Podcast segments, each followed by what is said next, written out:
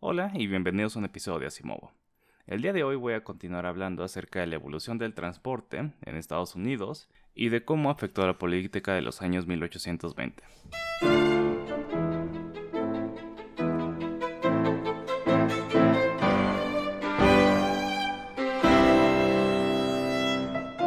Era una percepción común que el país necesitaba mejores vías de transporte. El problema es que a pesar de que era una preocupación real desde la presidencia de Madison, ni él ni su sucesor Monroe tomaron medidas decisivas para combatir el problema. Madison, por ejemplo, vetó el proyecto de ley que habían propuesto Henry Clay y John Calhoun con el que pretendían, entre otras cosas, construir caminos y canales, porque para Madison, en la Constitución, no se estipulaba que el Congreso tuviera autoridad para financiar dichos proyectos. También Monroe vetó un proyecto de ley que ya había pasado que pretendía establecer casetas de pago en la carretera más grande del país, The National Road se llamaba, de modo que esta carretera fuera autosuficiente.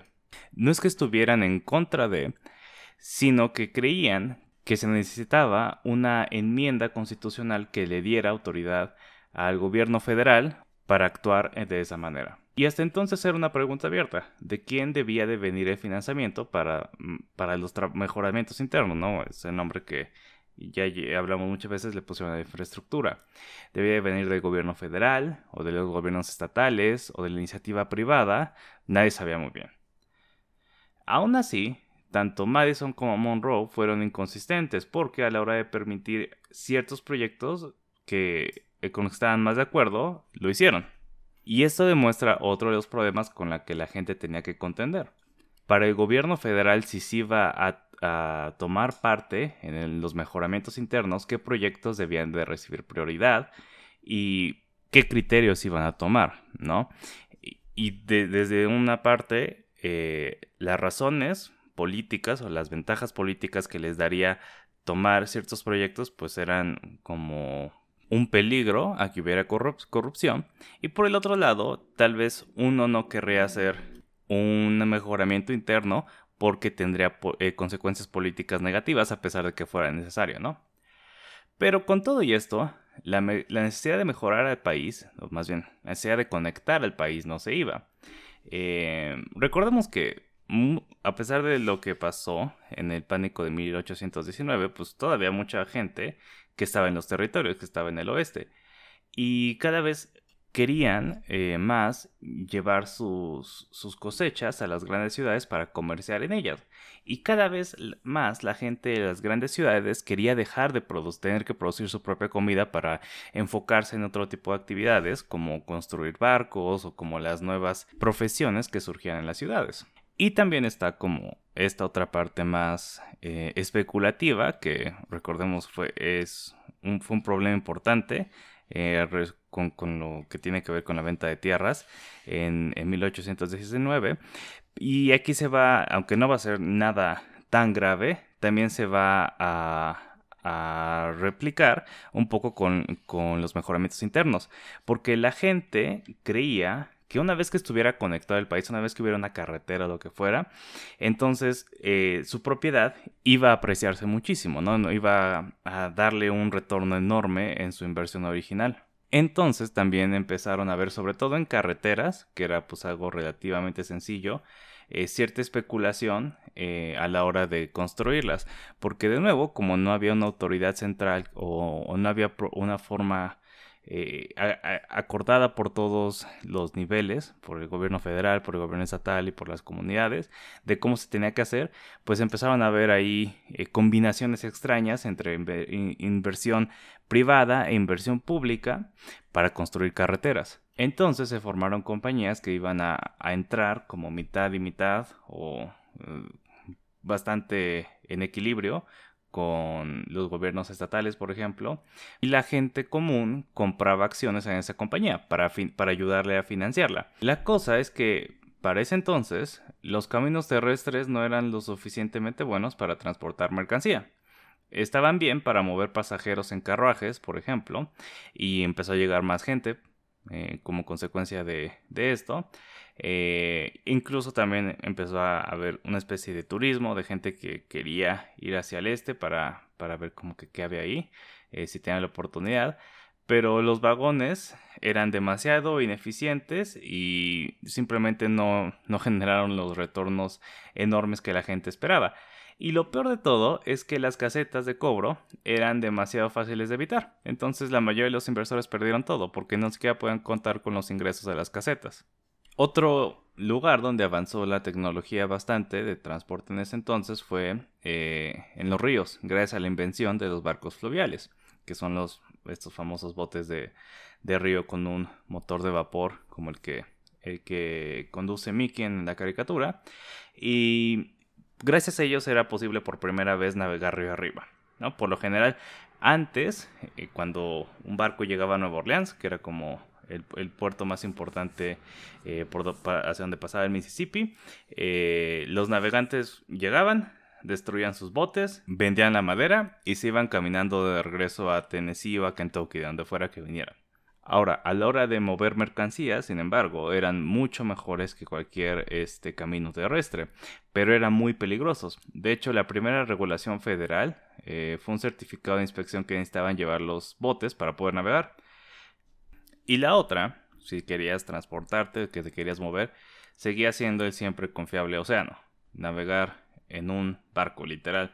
Em, las naves con velas seguían siendo la forma más rápida y eficiente de moverse eh, como fuera, si, querías ir como en eh, como visitante, como pasajero, pues, o como o moviendo mercancía. Claro, siempre y cuando estuvieras yendo de una ciudad que tuviera un puerto a otra ciudad que tuviera un puerto. Ahora, esta revolución en el transporte propició una revolución en las comunicaciones, porque para este entonces todavía las comunicaciones estaban basadas en mover un mensaje físico de un lado a otro, ¿no? O sea, la información viajaba tan rápido como pudiera viajar una persona, básicamente. Em, las noticias internacionales, por ejemplo. En Nueva York, lo que pasaba es que los botes, y, eh, o sea, más bien, unos pequeños botes muy rápidos, corrían, interceptaban eh, los barcos que vinieran desde, desde Inglaterra o desde Europa y desde esos barcos les transmitían las noticias con banderas, con lenguaje de banderas, y después los botes regresaban lo más rápido posible para poder eh, ganar la, noticia, ¿no? En su periódico. O sea, todavía estamos en estas, no, estábamos un poquito lejos de, del telégrafo todavía. Y de hecho, obviamente como la comunicación es casi, o yo diría un poco más importante no, más o menos son igual de importantes que el transporte, la necesidad de mejorar las comunicaciones propició que se hicieran mejoras en las vías de transporte. La oficina de correos, que en ese momento era muy, muy poderosa en la política y en la vida de todos los estadounidenses en ese entonces, fue un muy importante agente de cambio porque cabildeaba en pro de proyectos eh, que tuvieran que ver con vías de transporte. De hecho, como tenía tanto poder, tanto dinero, eh, a veces los financiaban eh, ellos mismos. Durante este momento, algunos de los postmasters eh, generales empezaron a ver al correo como una necesidad tan importante, tan fundamental en la vida de los estadounidenses, que no podía ser este. No, no podías manejarla como un negocio normal, no podías tratar de obtener dinero, no puede ser como que lo más importante de tener ganancias, como si ocurría en Europa. Entonces empezaron a subsidiar, eh, desde, desde ese entonces y hasta hoy en día, se empezó a subsidiar muy fuertemente los, los costos de, de operación de, de la oficina de correos. Creció tanto que cuando los observadores europeos recorrían el país, una cosa que por lo general comentaban era lo grande que era la infraestructura del correo, que siempre había en casi cualquier eh, pueblo una oficina cerca, y de lo positivo que era su influencia, ¿no? que era como un agente de civilizador. Los periódicos, a los que la mayoría de la gente podía acceder gracias al correo, empezaron a interesar mucho a la población en todo el país, independientemente de si vivían en el campo o en la ciudad, algo que también era muy único de Estados Unidos. Y entonces eh, la gente podía seguir la política nacional y la política local con mucho interés, comentarla, tratar de participar en ella, unirse a clubes políticos, etc. Y gracias a esto es que la gente común por primera vez como que empieza a entrar, digo, gente común, sabemos a qué me refiero, hombres blancos con algo de propiedad, aunque cada vez eh, los, los requisitos de propiedad para poder participar en la democracia se van, eh, se van ir pero de nuevo, nada más como para dejarlo claro.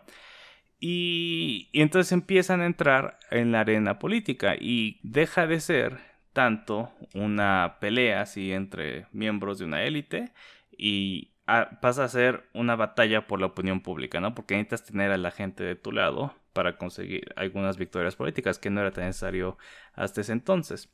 Eh, John Quincy Adams no estaba acostumbrado a, esto. Él pensaba que la política funcionaba de arriba para abajo. Los miembros importantes del partido hacían acuerdos y según las alianzas que se formaran es que se aseguraban los votos de la base de cada persona, los que representaban en principio eh, cada, cada uno de los políticos. Pero ahora era posible eh, construir una política de abajo para arriba.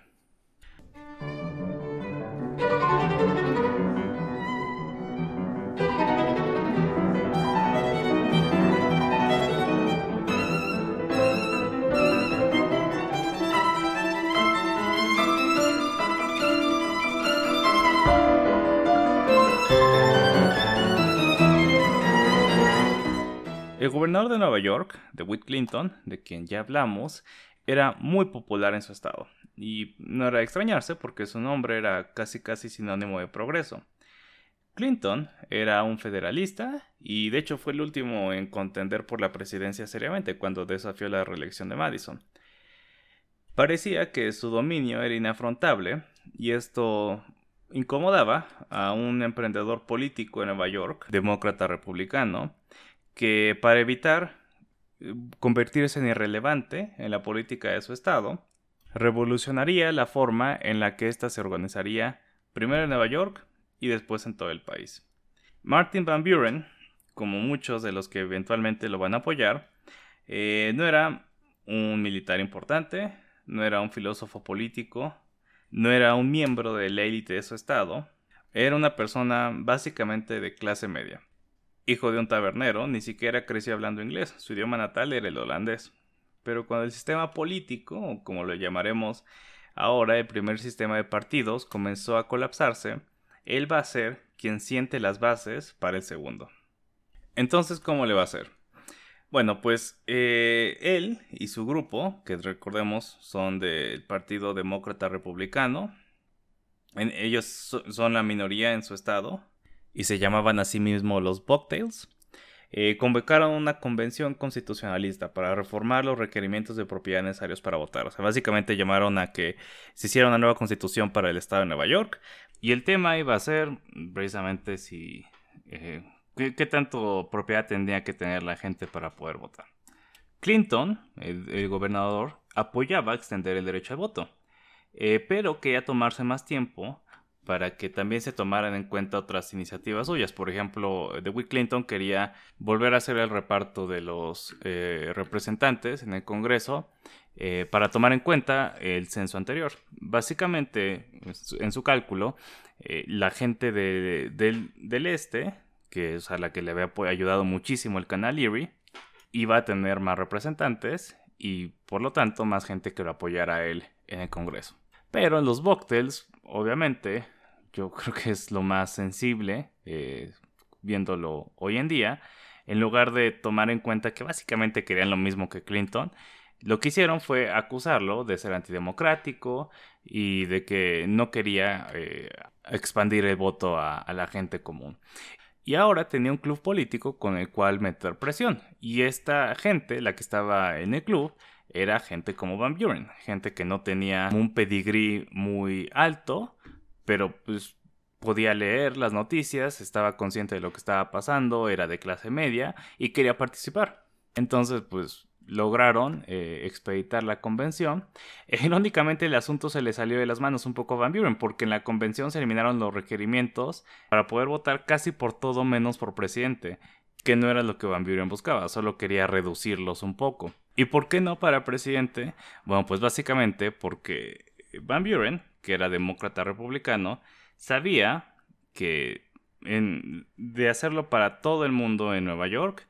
Su candidato, o quien él quería que ganara, que era precisamente William Crawford, no sé si se acuerdan de él, tenemos como unos dos capítulos sin hablar de él, ah, no iba a tener oportunidad, porque era de Virginia, era sureño, era muy demócrata republicano, que es que un estado como Nueva York no era algo bueno, y si ellos controlaban la legislatura, o por lo menos buena parte de ella, le podían dar eh, votos del colegio electoral a Crawford.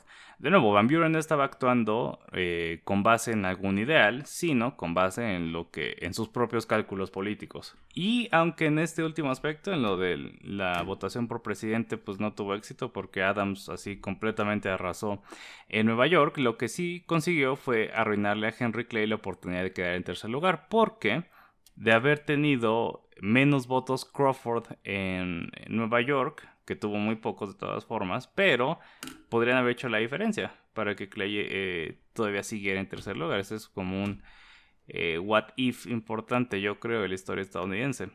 El primero en el que muchos, de muchos en los que Clay va a estar involucrado. Básicamente esta maquinaria política, Van Buren la convirtió en algo que se, se, llamó despectivamente, pero ya después fue el nombre por el que se le conoció, la regencia de Albany, que era una máquina política que tuvo muchísima influencia en el Estado y eventualmente llegó a dominarlo por completo y se mantuvo relevante muchísimas décadas. Lo que hacían era no solo que juntaban a gente de clase media que tuviera interés en la política, sino que también ellos, al estar en el gobierno, decidían a quién le podían dar posiciones, a quién les podían dar ciertos trabajos. Por ejemplo, como recolector de impuestos en un puerto, o en la oficina de correos, o en muchas posiciones que eran bastante importantes. Para el, a pesar de que esto es como literal corrupción hoy en día, por lo menos lo veríamos así de manera muy obvia, hay que tomar en cuenta que es una democracia muy, muy joven. Y de hecho, simplemente se entendía que así eran las cosas, que yo que quería lograr ciertas metas políticas y posicionaba gente de modo que estuviera seguro de sus votos, ¿no? La Albany Regency eh, en realidad no se consideraba a sí misma como corrupta, sino como parte de una maquinaria que estaba tratando de mantener sus ideales eh, en el gobierno y estaba encontrando la forma de cómo hacerlo.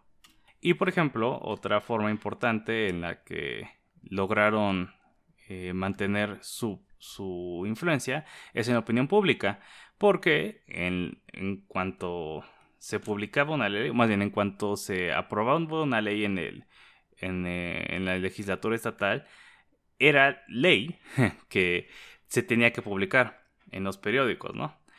Y por lo tanto, eh, asignar a, los, a los editores, o más bien a quienes publicaran los periódicos, era tarea de gobierno. Entonces, ese es otro de los trabajos importantes que te podía dar la regencia de Albany. Pero además, si tú eras eh, la persona que tuvo el trabajo, o gracias a, ellos, pues podías publicar cosas a favor de su visión, ¿no? Ahora, esto es como. Yo sé que suena como lo más corrupto del mundo, pero tomando en cuenta lo joven que era la democracia y lo difícil que era para la gente común tener algún tipo de, de influencia en ella, yo creo que es razonable tener su punto de vista, ¿no? O entender, más bien, es fácil entender cómo pensaban ellos, como, bueno, yo no tengo ninguna posibilidad de acercar gente eh, o de acercar influencias políticas por mi posición, vamos a hacerlo en números, con números, ¿no? Pero para alcanzar esos números tenemos que hacer este tipo de cosas.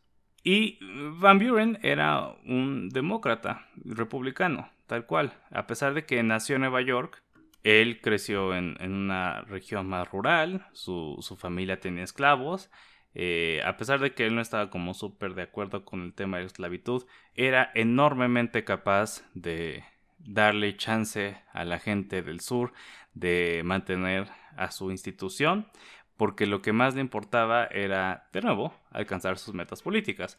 Y sabía que no podía, eh, no podía contar con los votos del sur sin eh, hacer concesiones con la esclavitud, ¿no? Respecto a la esclavitud. Entonces, como eh, lo llegaron a describir era como un norteño con valores del sur. No se me hace tan correcto, pero algo de verdad había ahí. Y, y por lo tanto era fácil para él eh, llevar a cabo una misión muy importante que era juntar eh, las dos esferas de influencia más importantes, que era Nueva York y Virginia. Y él era como esta persona que nació entre los dos mundos y podía hacerlo.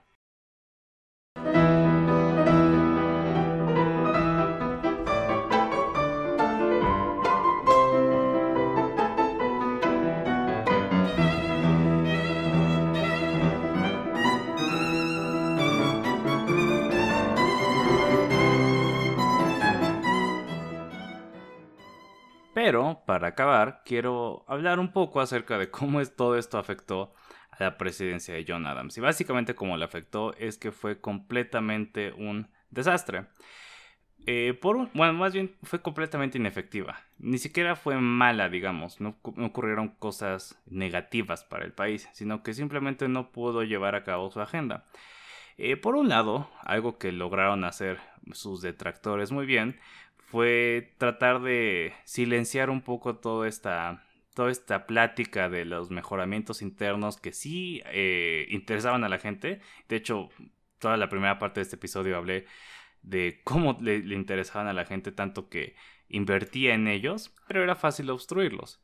Porque de nuevo, tanto políticamente, porque uno podía decir que Adams estaba actuando eh, de manera inmoral, lo que sea. O sea, la opinión pública no siempre podía decir que eh, estaba favoreciendo algo eh, por encima de otra cosa que era más importante o porque le interesaba más ayudar a cierto tipo de personas, lo que sea. Pero también en, en, el, en la arena política, pues no, no era difícil eh, ser obstruccionista. Por lo mismo que dijimos de Madison y Monroe. Madison y Monroe lo hicieron a propósito.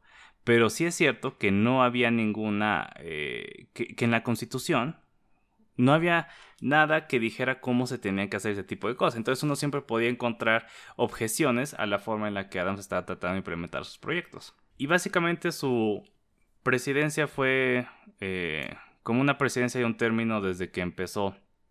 La legislatura estatal de Tennessee nominó a Andrew Jackson literalmente en cuanto tomó posesión John Adams. John Quincy Adams, perdón. O sea, literal, tomas la presidencia y un estado ya dijo, ah, sí queremos que este eh, sea nuestro candidato para el siguiente año. No hemos visto nada pero de ti, pero no te queremos definitivamente. Y de la de la Corrupt Bargain, de la que hablamos eh, hace unos cuantos episodios, de este arreglo que supuestamente hizo con Henry Clay para, para que le diera la presidencia, eh, que Henry Clay hizo que, los, que algunos estados votaran por él en la elección en el Congreso, que no es cierto, o por lo menos no podemos decir que sea cierto, pero era muy fácil percibirlo así, ¿no? O sea, Henry Clay, los estados de, eh, que controlaba o por los que tenía influencia, eh, en los que tenía influencia Henry Clay, pasaron a John Adams, le dan la victoria y luego, luego te hacen eh, secretario de Estado. O sea, no era difícil pensar que ahí había algo turbio. Entonces, pues Clay se volvió el otro blanco de, de los políticos que estaban en contra de la administración de Adams. Clay como secretario de Estado, pues, tenía que ver los asuntos al exterior, ¿no? E interesantemente, en ese entonces, pues lo que estaba pasando en el exterior era la independencia de muchas colonias españolas. Y Henry Clay estaba muy interesado en tratar de hacer que toda la región se convirtiera como en una especie de, eh, de esfera independiente. Entonces quería fortalecer el, comercio en, en, el continente. Era algo que era muy proyecto suyo, ¿no? Adams no tampoco lo veía muy bien, aunque creía que era importante reconocer a las naciones, etcétera, etcétera. Pero Clay estaba muy emocionado.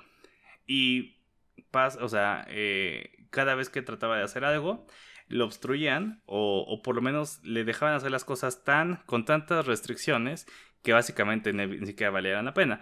Vamos a hablar un poco de esto eh, en otro episodio acerca de la influencia que tenía los estados, la política esclavista en general, en la política externa.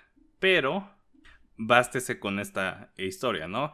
Eh, en el momento del Congreso de Panamá, que es este Congreso que convoca a Simón Bolívar, eh, después de la independencia de básicamente lo que hoy en día es Latinoamérica, excepto por Brasil, Clay obviamente quiere mandar una representación. Y por razones varias, y vamos a hablar acerca de las razones más racistas en los otros episodios, eh, muchos de los demócratas republicanos no querían, básicamente, que, que, pasaran. Y lo que hicieron fue irlo negando y negando y negando hasta que cuando por fin dejaron que, que llevaran gente fue era tan tarde que no iban a llegar a tiempo. O sea tomen, tomen en cuenta que tenían que bajar de Estados Unidos a Panamá. Y eh, era una, una representación muy muy pequeña. Y uno de los diplomáticos se murió en el camino. Entonces bueno, se enfermó y se murió en el camino. Entonces, con esta actitud a la que se estaban enfrentando, a la que se estaba enfrentando la administración de eh, John Adams. Una historia de Clay, de la que quiero también hablar, básicamente como para que recordemos que hizo un berrinche, ¿no? Cuando, cuando Monroe no le dio la, el la Secretaría de Estado, ¿no? Y, se enchiló tanto que ni siquiera fue a, la inauguración de Monroe. Bueno, aquí hay otra historia en la que básicamente con lo de la Corrupt Vargan, eh, los, los políticos del sur hacían sus discursos y hablaban de, de cómo estas dos personas, eh, Adams y Clay, eh, súper corruptas se habían unido y estaban ah, tratando de imponer una agenda muy inmoral, ¿no? Casi, casi. O, tonta. Bueno, de nuevo, Clay se enchiló tanto que retó a uno de los políticos que dio uno de estos discursos muy importante y antiguo, de los que estaban negándose al nacionalismo desde Madison, a un duelo. Y siendo que Clay no, era pésimo disparando, no tenía aptitudes para esto. Y básicamente lo que pasó es que pues los dos eran tan malos que nadie se mató en el duelo. Y de hecho, pues le acabó afectando a Henry Clay porque se vio mal, ¿no? Simplemente te, ves mal, ¿no? Si eh, en primer lugar te enojas tanto por un discurso que retas a alguien por un duelo y luego encima de todo ni siquiera lo puedes matar a pesar de que le llevas bastantes años o por lo menos eres mucho más joven que él. Pero bueno, es así como otra historia en el cajón de Henry Clay no pudiendo controlar su temperamento y haciendo algo bastante estúpido. Porque, foreshadowing, esto va a volver a pasar en el futuro y otro de los what ifs más importantes, yo creo, en la historia de Estados Unidos va a pasar por esto. Pero de alguien que no hemos hablado tampoco es de John Calhoun. John Calhoun recordemos que era el vicepresidente de John Adams, porque de nuevo, Calhoun también quería ser presidente, pero la cajeteó tanto ayudando a Jackson que se dio cuenta que no iba a lograrlo y dijo, bueno, me voy a la segura, me voy a candidatear como vicepresidente. Y él básicamente la ganó sin, sin ningún esfuerzo. Calhoun era un nacionalista, ¿no? Recordemos que él era, e, él sí creía en, mejorar y expandir la infraestructura del país, ¿no? Lo que, lo que, lo que se relaciona con el nacionalismo, ¿no? Proteger el comercio interno a través de tarifas, todo esto. Pero a diferencia de Nueva York, o a diferencia de los estados en el oeste, o a diferencia de los estados en el sur y en el oeste, como Alabama y Mississippi, este, esta época era muy mala, empezó a ser muy mala para el estado que él representaba, que era Carolina del Sur. Además tenía sus propios resentimientos con la, con la administración personales, digamos. ¿Por qué? Porque... Por, ¿Cuál era el problema? con que John Adams tuviera a Henry Clay como secretario de Estado, que se daba a entender que era por lo tanto su heredero. Y supuestamente había dejado la contienda para ser presidente porque, pues, él sentía que podía esperar la siguiente oportunidad. Pero si Clay iba a ser el heredero de Adams y Adams era presidente por dos términos, iban a pasar, y también Clay, iban a pasar 16 años antes de que llegara su momento. Y ahí fue cuando John Calhoun se dio cuenta de a lo mejor el error que había cometido al, no intentar eh, ser presidente. Y de hecho, en mi opinión, también demuestra un poco la razón que tiene gente como Van Buren en tratar de expandir la democracia por todos los métodos posibles. Porque vean cómo está pensando John Calhoun. No está pensando en lo que la gente va a decidir en el futuro. su cálculo político no es eh, por decisión popular, sino por lo que la gente en el poder va a decidir. Ah, John Adams es presidente. No hemos tenido un presidente de un término de hace un montón, como que es la tradición. Entonces probablemente va a tener ocho años. Y también como que por tradición los secretarios de Estado son los, los que eventualmente se hacen presidentes. Entonces en ningún momento pasa por su cabeza la idea de que, bueno, tal vez a la gente no le cae bien y vota por alguien más, ¿no? O por lo menos no es tan importante como para considerarlo. Pero bueno, a Calhoun eh, no le caía bien la administración de Adams en primer lugar por eso. En segundo lugar, por lo que les platicaba de Carolina del Sur, eh, el precio del algodón bajó mucho en el 25 y si bien eso no afectó tanto a Mississippi y Alabama, en Carolina del Sur fue un relajo, fue un desastre. Ahora, el precio del algodón probablemente bajó en parte porque había tanta producción que le de la oferta y la demanda pues equilibró el precio. Sin embargo, ¿quién se convirtió en el blanco del enojo en Carolina del Sur? La tarifa. Estas tarifas protectivas que Calhoun mismo había apoyado, según esto era lo que estaban provocando los males económicos en Carolina del Sur. Y había algo de razón en eso, pero obviamente era uno de muchos factores y ni siquiera el más importante. Y otro punto muy importante es que todos estos proyectos nacionales no beneficiaban particularmente a Carolina del Sur. De hecho, en ocasiones los perjudicaban porque precisamente mejorar mucho la, las vías de comercio entre, por ejemplo, Alabama y Mississippi y el Atlántico, pues ya cortaba por completo a Carolina del Sur del comercio internacional del algodón. No, no, cortaba por, por completo, más bien. Eh, lo hacía mucho menos relevante. Y encima de todo, el presidente, recordemos que era una persona de norte, con sensibilidades mucho más sí, antirracistas, digamos, definitivamente antiesclavitud. Y eso pues nunca le sentaban, nunca le sentó nada bien. nadie que fuera eh, abolicionista o antiesclavitud eh, eh, le, iba muy bien en, el sur, sobre todo en lugares como en Carolina del Sur, donde estaban totalmente obsesionados con la idea de que liberar a los esclavos o tener algún tipo de población negra libre en el estado iba a provocar una guerra racial o disturbios. ¿Quién sabe por qué, no? O sea, ¿quién sabe por qué pensaban que con tantita libertad la población negra se les iba a aventar encima. Pero bueno, ¿qué pasa? Que Adams manda una, una propuesta que era que, que bastante irracional yo creo, que era que no hubiera prisión preventiva para cualquier visitante negro en el estado. O sea, literalmente, si eras negro y visitabas el estado, te metían en la cárcel. ¿Es porque soy negro? Sí, literal solo por eso. Y aquí está el origen también de esta forma de pensar que una política muy nacionalista, muy enfocada en avanzar al país o de proteger al país y de unirlo, ya sea por con tarifas, con proyectos eh, nacionales de infraestructura, con lo que sea, estaba unido con antirracismo o abolicionismo. Entonces los estados esclavistas cada vez más van a buscar independencia del gobierno federal, que no haya eh, tanta injerencia de él en avanzar al país. Y precisamente va a ser Calhoun quien vaya a empezar a crear la teoría política detrás de los states' rights, ¿no? Esta idea de que los estados tienen derechos como unidades que conforman a la federación y por lo tanto ellos pueden decidir eh, hacer cosas como no pagar una tarifa o como quitarle la ciudadanía a cualquier este, visitante negro que, llegue a, ese estado o por ejemplo separarse del país si así deciden.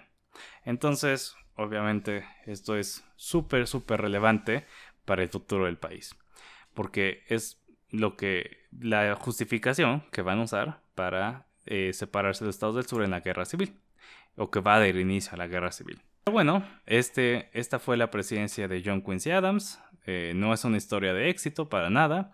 Al contrario, es como medio deprimente y como que deja pensando, ¿no? ¿Qué hubiera pasado si eh, hubiera tenido algún, alguna posibilidad de éxito? Aunque la verdad Yo creo que no la tenía. De nuevo, John Quincy ganó una elección entre cuatro personas.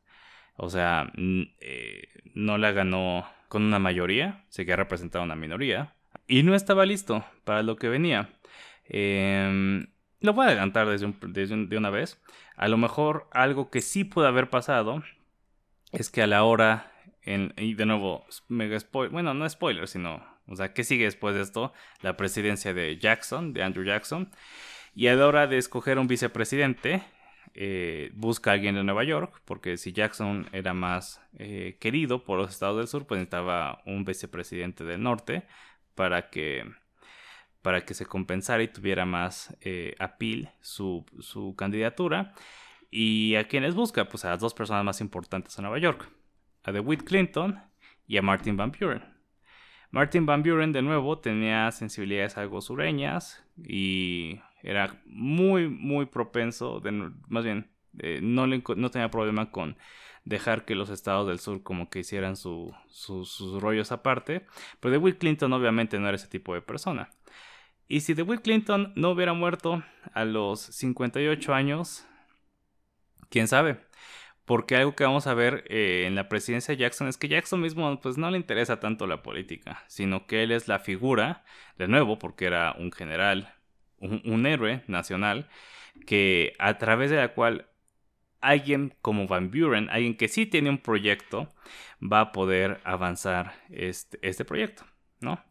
Entonces, si no hubiera sido eh, Van Buren y hubiera sido Clinton, ¿qué hubiera pasado? Tendríamos como que un Estados Unidos más eh, federalista, eh, a diferencia de lo que de lo que ocurrió que se convierte en básicamente los demócratas, que es el, partido que funda Van Buren, Jackson es el primer presidente demócrata, que es que son eh, políticos pro sur, pro esclavitud, expansionistas, quieren agarrar cada vez más del oeste, y los Whigs que son los antiguos federalistas, los que son más similares a, John Quincy Adams, pero que van a ser muy inefectivos. Entonces, ¿qué pasa si Andrew Jackson no es el primer presidente demócrata, sino que es otro demócrata republicano? Em, pues quién sabe. Vamos a hablar más de eso en eh, los siguientes episodios. Gracias por escuchar. Esta serie yo la voy a poner un poco en pausa y vamos a hacer otros temas, pero vamos a regresar muy pronto. Yo creo que en cuanto como que se me quiten, me vuelvan a dar ganas de, leer este historia estadounidense, que pues es por lo que estoy teniendo ahorita, a lo mejor ya fue mucho un rato. Pero eh, sigue un episodio todavía acerca de lo que estaba hablando, de, la, de cómo la gente del sur, los esclavistas, influenciaron mucho la política exterior.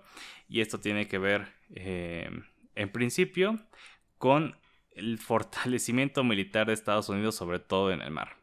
Gracias por escuchar y cualquier este, recomendación o algo que crean que se deba corregir o sugerencia o lo que sea, lo pueden mandar a asimovopodcast.gmail.com y algo que nunca hago, que probablemente debería hacer todos los episodios, es que si a ustedes les pareció interesante o si les gusta iría platicar con alguien más de eso o lo que sea, pues recomienden el programa a alguien más y tal vez también lo encuentre interesante. Pero bueno, hasta luego.